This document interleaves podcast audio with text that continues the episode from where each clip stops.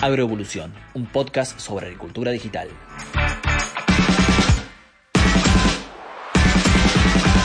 Hola, bienvenidos, ¿cómo andan? Bueno, espero que muy bien y más aún si le han dado play a este episodio que va a ser muy productivo.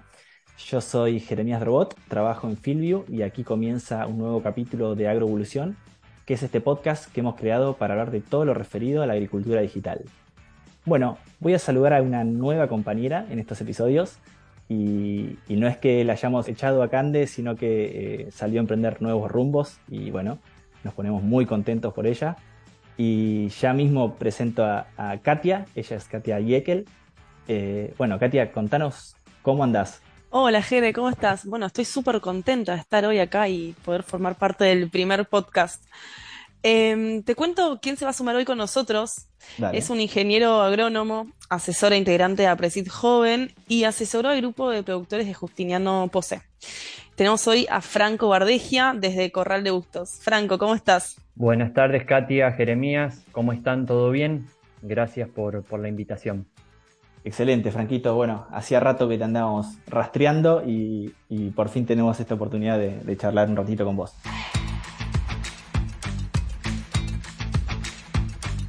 Bueno, mira, este podcast tiene un eslogan que, habla de la agricultura digital, ¿no? Eh, un podcast sobre agricultura digital.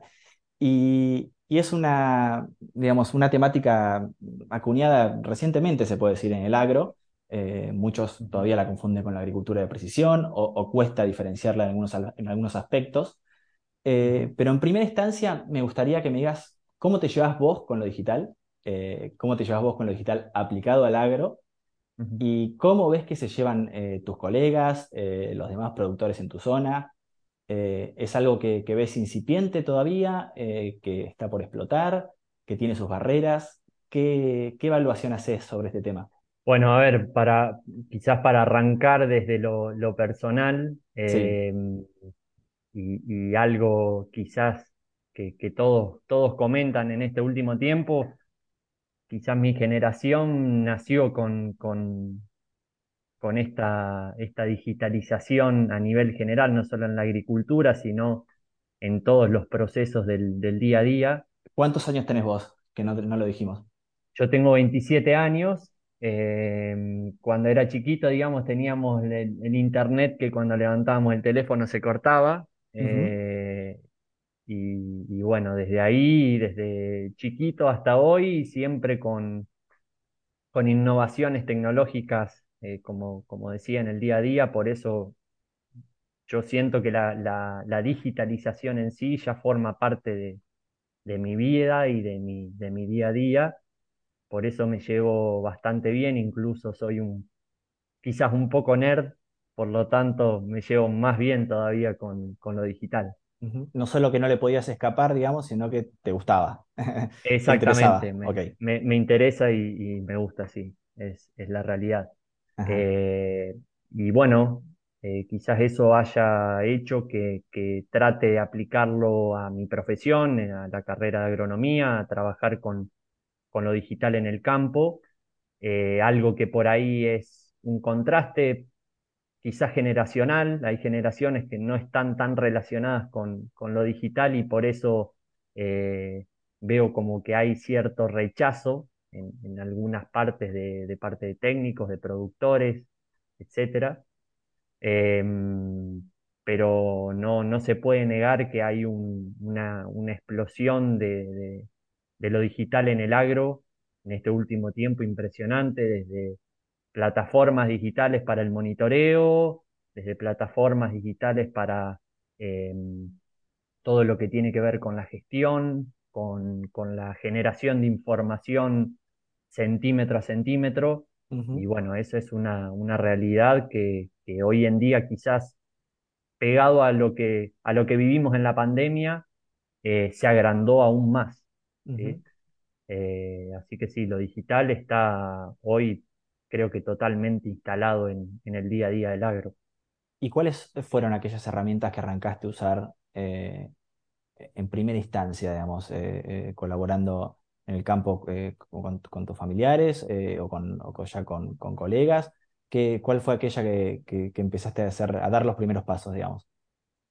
Em, a ver, eh, yo me recibí en el año 2019. Ya había de todo. ya había de todo. Sí.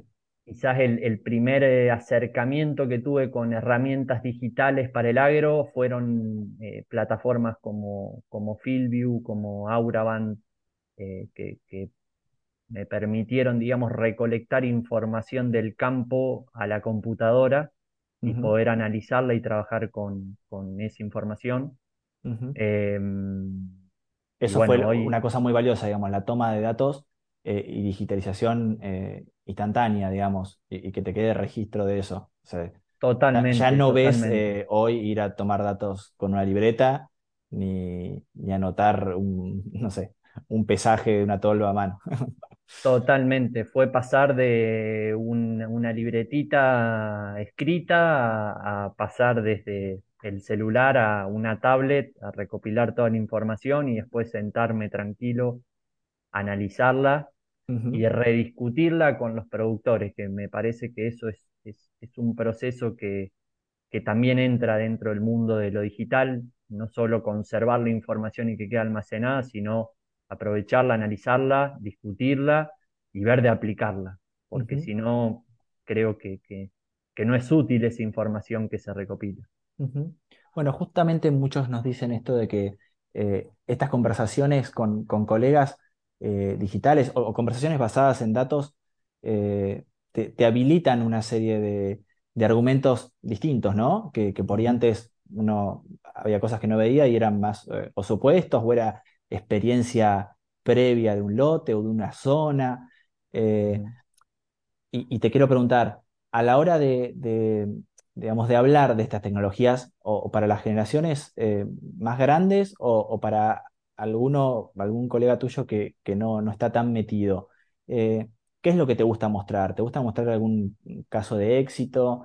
Eh, algo que, digamos, le haga abrir los ojos eh, frente a lo que vos usás. ¿Te pasa esto de tener estas charlas? Sí, a mí en lo personal, sinceramente, no solo los casos de éxito, sino también los, los los casos fallidos, porque creo que muchas veces... Contar las malas. exactamente, de los errores es una, frase trillada, pero de los errores es donde más se, aprende y, me parece importante mostrar que no, es todo color de rosas, eh, que esto de la digitalización no es instalar un software, eh, comprar un equipo y que la información ya sea de utilidad, sino que hay todo un proceso de instalación, calibración para que esa información sea, sea real y, sea útil. Eh, después en la parte de análisis, después en la toma de decisión y, podemos seguir hablando de distintos procesos que requieren de cierta capacitación y, cierta toma de decisión, cierta conciencia a la hora de tomar la decisión, que eh, eso me, gusta mostrar, por ejemplo, en el grupo de, la regional APRESID de los urgentes Inriville, que, que hoy eh, me encuentro asesorando como, como técnico, em, para discutirlo a los productores, con los productores, eh, porque cada productor tiene su necesidad y a partir de eso me parece que es lo importante, es, donde es importante trabajar, porque eh, mostrar una generalidad para todos los productores quizás a algunos les sirve, a otros no. Claro y, me parece que tenemos que, arrancar preguntando eso. Eh, ¿Cuál es la necesidad que tienen? Y en base a eso definir qué es lo más útil para, para, para meterse, para analizar, para aplicar, etc. ¿Y qué, variables son las que más juegan a la hora de, volcarse por esto? digamos, en estos casos de, o, fracasos que mostrás, eh, digamos, eh, la plata, el trabajo con el equipo, eh, la sustentabilidad, no sé, la eficiencia en el uso de los insumos, que si tenés que categorizar un poco o hacer un ranking de, temas que veas que, los otros se den cuenta que la digitalización les permite cambiar en, sus campañas. A ver,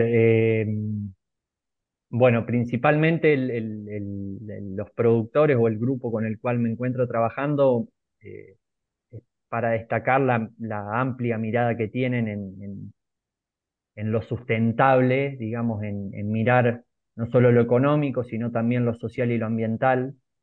Em, pero bueno, realmente eh, nosotros estamos en una actividad que es una actividad que genera ganancias. el productor siempre está trabajando para mejorar día a día en lo que hace y, obtener la mayor rentabilidad posible. Y, quizás cuando uno empieza a analizar este tipo de, plataformas, de herramientas tecnológicas, eh, el, número, la plata es el, factor que más pesa. ¿Para qué lo voy a usar si total no me va a dar ninguna rentabilidad económica? Bien. si te mueve el em, margen, digamos. Si te, exactamente, si mueve o no la aguja del margen. Eh, eso es lo, lo, que primero le choca al productor. Cuando vos mostrás una herramienta, una tecnología que realmente le está afectando a lo económico para bien, eh, es muy rápida la adopción que tiene es, una realidad y creo que no es solo del sector agrícola, sino en, cualquier otro sector posiblemente pase lo mismo. Bien. Pero bueno, hoy en día aparece la eficiencia del uso de, insumos, justamente de la mano de lo económico, pero también de lo ambiental, que lleva al, productor a decir, bueno, el, el, manejo que yo venía implementando quizás lo puedo reducir o, mejorar a partir de este del uso de estas tecnologías y que me permita ser más productivo en lo que hago, eh, en menos tiempos hacer más. Eh, y eso es, me parece que el segundo factor que está empezando a aparecer en, el sector eh, para, para, digamos, meterse aún más en este mundo, como por ejemplo puede ser el tema de eh, definir, fertilizaciones en lotes, eh, definir aplicación de, de, productos químicos, eh, ya sea herbicidas, fungicidas, insecticidas. realmente estas herramientas están empezando a aparecer o, a pesar cada vez más en este factor a la hora de tomar la decisión de incorporarlas o no.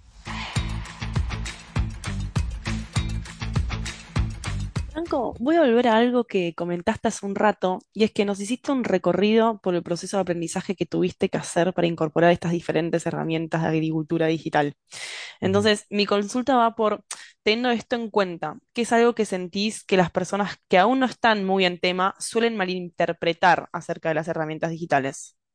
A ver, la realidad, yo siempre pongo primero esto y, me parece importante em, acá cuando hablamos de éxito y fracaso de adopción, eh, creo que hoy en día el apoyo por parte ya sea de una empresa que presta el servicio, de un técnico que está eh, destinado al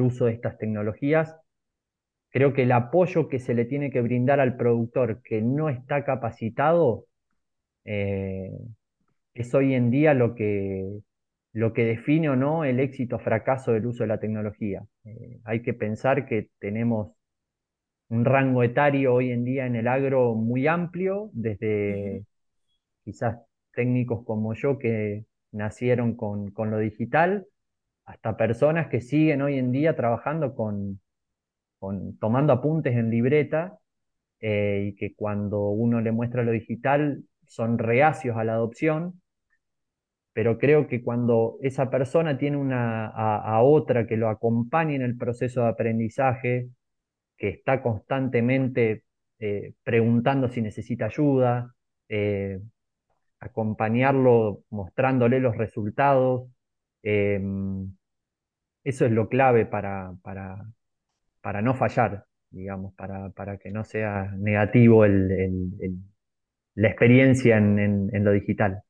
Claro, entiendo, o sea, sería esto de quizás que lo digital no viene a reemplazar lo humano, ¿no? Quizás que es algo un poco más eh, que se va retroalimentando.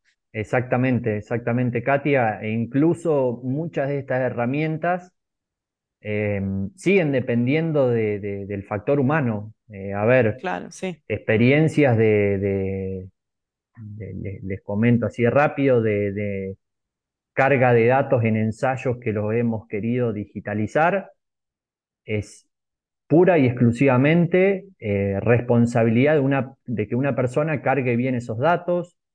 La generación de mapas de rendimientos es pura y exclusivamente de si la persona que maneja la cosechadora calibró o no todos los sensores que después eh, esa plataforma capta la información y la manda una, a una nube, a una planilla de Excel.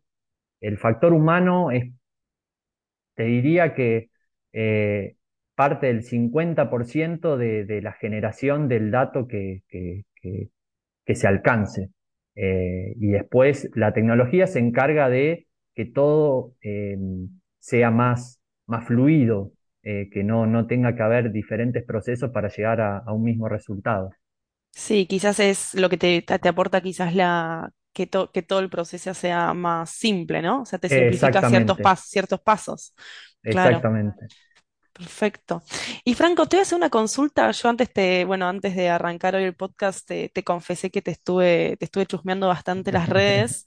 Em, y vi que en Twitter vas manteniendo a tu público súper al tanto sobre los encuentros y actividades que vas realizando. Y me llamó la atención que comentás sobre programas de preservación de carbono.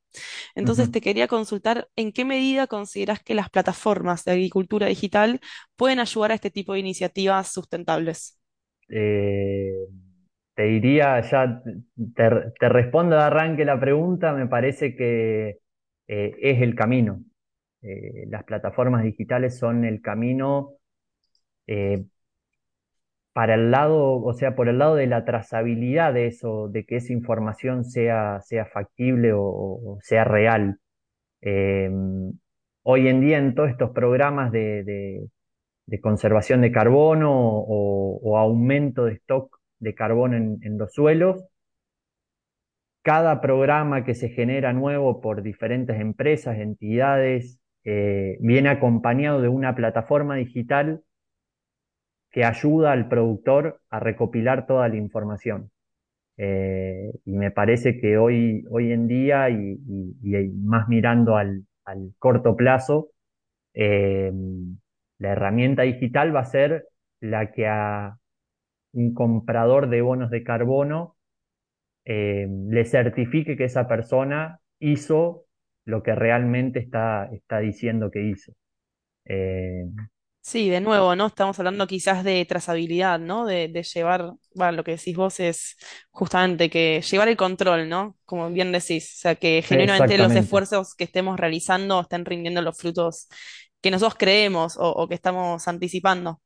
Exactamente, y volvemos, volvemos a, la simplicidad, digamos, al, no depender de anoto esto en una cosa, lo otro en otra, eh, en el papelito me anoto los datos de rendimiento. Em, nada, le, le, hace muy fácil el camino para llegar a esa meta a la persona. Perfecto. Y te hago una última pregunta de algo también que leí tuyo, y es que Vi que hablaste sobre no alarmarse a la hora de incorporar la tecnología y de aprender tanto de lo bueno como de lo malo. Entonces, quería saber si podrás comentarnos un poco más acerca de esto, o sea, de qué es lo bueno y lo malo, y bueno, nada, que, o sea, quisiera que nos profundices sobre, sobre esto que leímos. Bien, eh, a ver, primero arranco por la parte de no alarmarse, me parece que hoy en día en este boom de tecnologías que tenemos, cada vez queremos probar todo. Eh, y volviendo a lo que dije en, un principio, me parece que es importante definir primero qué necesidad tenemos. Eso nos va, nos va a aliviar quizás eh, la mira o, nos va a enfocar bien la mira en donde queremos profundizar y en base a eso primero eh, definir qué plataforma, qué herramienta se adapta mejor a, nuestra necesidad. Eso como punto de partida. Lo positivo, y, perdón que sea tan, tan eh, repetitivo, pero eh, nada, me parece que es eh, la simplicidad y el orden que nos dan las plataformas digitales a la hora de trabajar con información para su posterior análisis y para la posterior toma de decisión. Lo negativo quizás es esto que venía comentando de, no, no, no llamarlo falta de conocimiento, es más falta de capacitación. Eh, por la falta de capacitación en el uso de estas tecnologías, quizás podemos cometer un error eh, que está bueno que se cometan para poder aprender, pero ya cuando el error se comete repetidas veces, es nada, es feo y quizás lleva a descartar la tecnología que nos servía, pero por no obtener un resultado que nosotros queríamos, la descartamos. Y, nada, me parece que a la hora de meterse en esto, siempre está bueno tener el respaldo de una persona que esté capacitada en el tema eh, y que nos ayude a que todo este proceso de aprendizaje sea eh, el correcto eh, y, le podamos sacar el, mayor provecho a la herramienta que utilicemos. Franco, eh, sos, por lo que leemos, un socio eh, Apresid, ¿no? Eh, esta entidad tan, tan de punta como se conoce en el sector. Y me gustaría que, para los que no la conocen, nos cuentes por qué te volcaste hacia esta asociación, qué te, qué te brinda, qué te, qué te nutre y, cómo es tu trabajo en el día a día con, compañeros de la misma. ¿qué, ¿Qué tenés para decir? Bien, bueno, quizás para, para lo que, los que no, no la conocen, APRESID es la Asociación Argentina de Productores en Siembra Directa, eh, una, una, ONG del agro que eh, ya tiene un, recorrido de varios años, casi eh, un poquito más de, de, 30, de 30 años relacionado a, a, lo que es el, el sector agropecuario.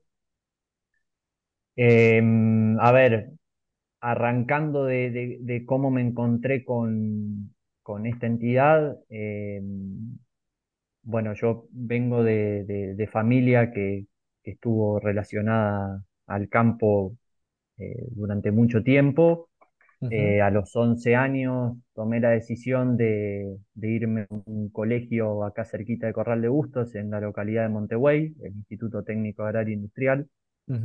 Em, porque sabía, digamos, que, quería terminar trabajando relacionado al campo. Eh, una vez que, me egresé de, este instituto secundario, eh, tomé la decisión de estudiar agronomía. Y bueno, Montevideo es la capital nacional de la siembra directa junto a Inriville. Eh, por lo tanto, digamos, siempre tuve ese espíritu de, del cuidado del lote, del suelo, del ambiente y de los beneficios que traía ello la, siembra directa. Eh, por eso quizás indirectamente siempre me, sentí relacionado a, a Presid. Eh, y bueno, cuando me egresé de, la Facultad de Agronomía de la Universidad Nacional de Córdoba, eh, surgió la posibilidad de trabajar en uno de los programas de APRESID, que es el programa Sistema Chakras. Y bueno, fue como, como ponerle el, monio a, todo el camino recorrido. Y nada, eh, después de casi cuatro años de, trabajar con, con APRESID, incluso ahora sigo trabajando quizás en, la regional, digamos, en un grupo más reducido de socios de APRESID pero nada, me permitió desarrollarme profesionalmente, conocer gente totalmente fuera de, serie en, lo que hacen, no solo en lo agrícola, sino en lo ganadero, en lo social, eh, en, otras, en otras profesiones que no, están relacionadas al campo.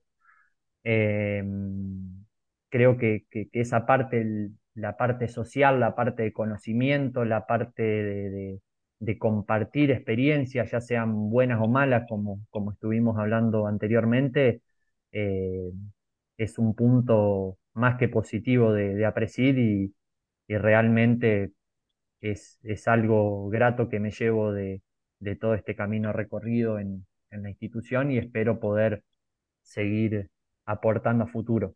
Bien, no solo es una fuente de información, sino también es, esto que decís de interrelacionarse con otros y, y, ser cada vez mejor, ¿no? Como tienen, un eslogan que va en ese Exactamente. El eslogan es juntos sabemos más y nada, yo por más que, es un eslogan, estoy totalmente convencido de que es así y, a cada socio de, de, que, le preguntes te, va a responder lo mismo porque, eh, como te digo, no es solo aprender desde, desde lo empírico, desde, el conocimiento generado por un ensayo, por una investigación, eh, por lo que sea, sino también de, aprender de, la vida, de experiencias de otras personas. Eh, tenemos la oportunidad de tener eh, gente de otros países, por lo tanto, aprender de otras culturas es totalmente amplio el conocimiento que brinda la, institución para, para uno, ¿no? Bien. Franco, se nos está eh, volando el tiempo y, ya tenemos que ir eh, redondeando este podcast. Eh, pero te quiero hacer una última que, también va en esta línea de, para los que no conocen bien el trabajo y, ciertos roles o cierto día a día en el ámbito agropecuario. un asesor agrícola, como, como es tu caso, si quieres diferenciándolo a grandes rasgos con un productor familiar o, con un contratista de maquinaria, eh, cómo es su día a día, cómo, cuáles son sus ambiciones, cómo es su trabajo y, por qué tiene que estar capacitado, cómo, eh, digamos, en, qué consiste un poco, en qué consiste tu día a día desde que te levantás o, a lo largo de toda una campaña. Eh, ¿cómo, describirías tu vida como asesor? A ver, complicada, vamos a resumir. no, pero la vida como asesor es personalmente para mí es, un orgullo y, es lo, que me gusta, lo que más me gusta en mi vida, por eso dediqué desde muy chico, digamos, formarme para esto. Em, creo que la formación es, clave para no solo para ser asesor, sino para cualquier trabajo que tenga relación con brindar respuestas a una persona, para no llevarlo por el, por el camino equivocado eh, y, facilitarle la, actividad que quiera hacer.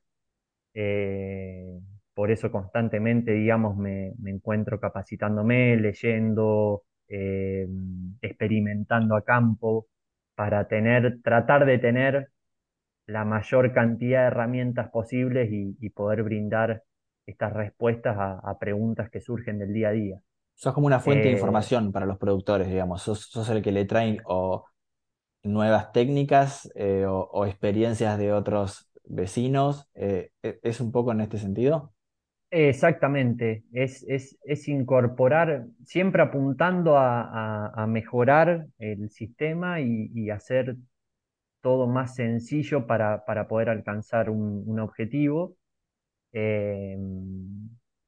Probablemente, digamos, hoy en día el asesor tiene ese rol de, compartir información, de eh, compartir nuevas técnicas de producción, pero también me parece importante eh, que, el asesor, digamos, no, no solo tiene que cumplir ese rol, sino también eh, poner en valor todo este conocimiento o experiencia, conocimiento empírico que tiene el productor con, más, más campo, más años en, el sector eh, y complementar ese conocimiento adquirido por capacitaciones y el, conocimiento de, la vida del productor. Creo que, ahí está el éxito, en, poder destacar lo, positivo o, lo mejor de cada parte, complementarla eh, y poder aplicarla poder aplicarla en, el día a día, no solo en el lote, sino en, todo lo que uno hace como asesor.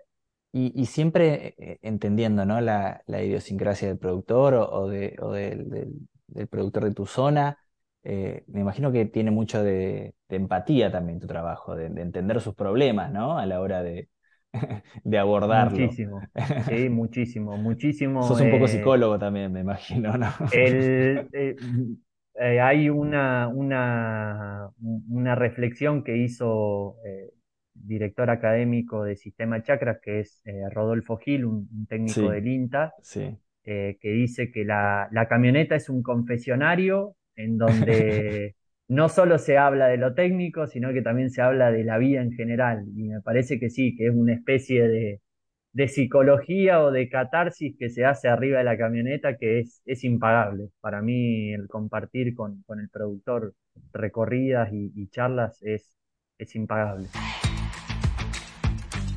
Bueno, Franco, gracias por participar hoy. Nos encantó todo lo que trajiste.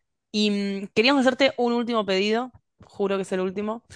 ¿Podrás dejarle un mensaje final a la audiencia? Es decir, ¿qué es lo que querés que se lleven hoy de este capítulo puntualmente? Bien, buenísimo. Bueno, eh, nada, antes de cerrar, gracias Katia, gracias Jere por, la invitación y, por el, buen rato. Eh, se pasó volando, así que voy a tratar de, ser eh, lo, más, lo más preciso posible. Me parece que el mensaje final sería de,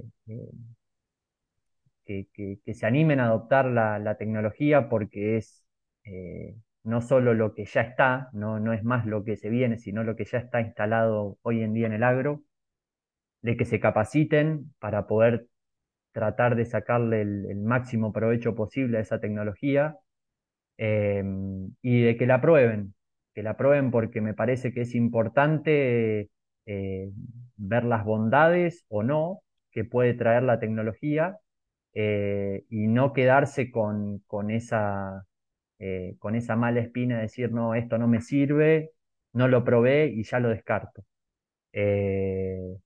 Realmente, digamos, esto viene a, facilitar procesos, no viene a, eliminar ninguna de las partes que hoy en día están en el sistema.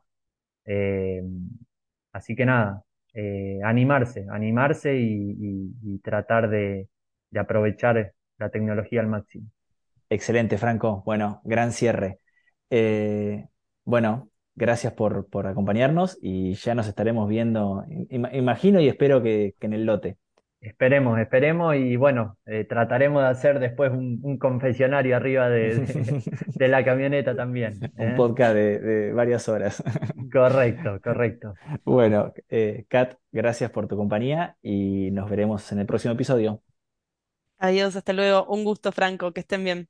Bien, y a todos aquellos que nos escucharon, les agradecemos nuevamente que estén aquí. Eh, esperamos que esta charla les haya resultado tan interesante como nosotros y les recordamos que pueden escucharnos cuando quieran, estén donde estén y haciendo lo que sea. Esto fue Agroevolución, un podcast sobre agricultura digital. Hasta la próxima. Esto fue Agroevolución, un podcast sobre agricultura digital.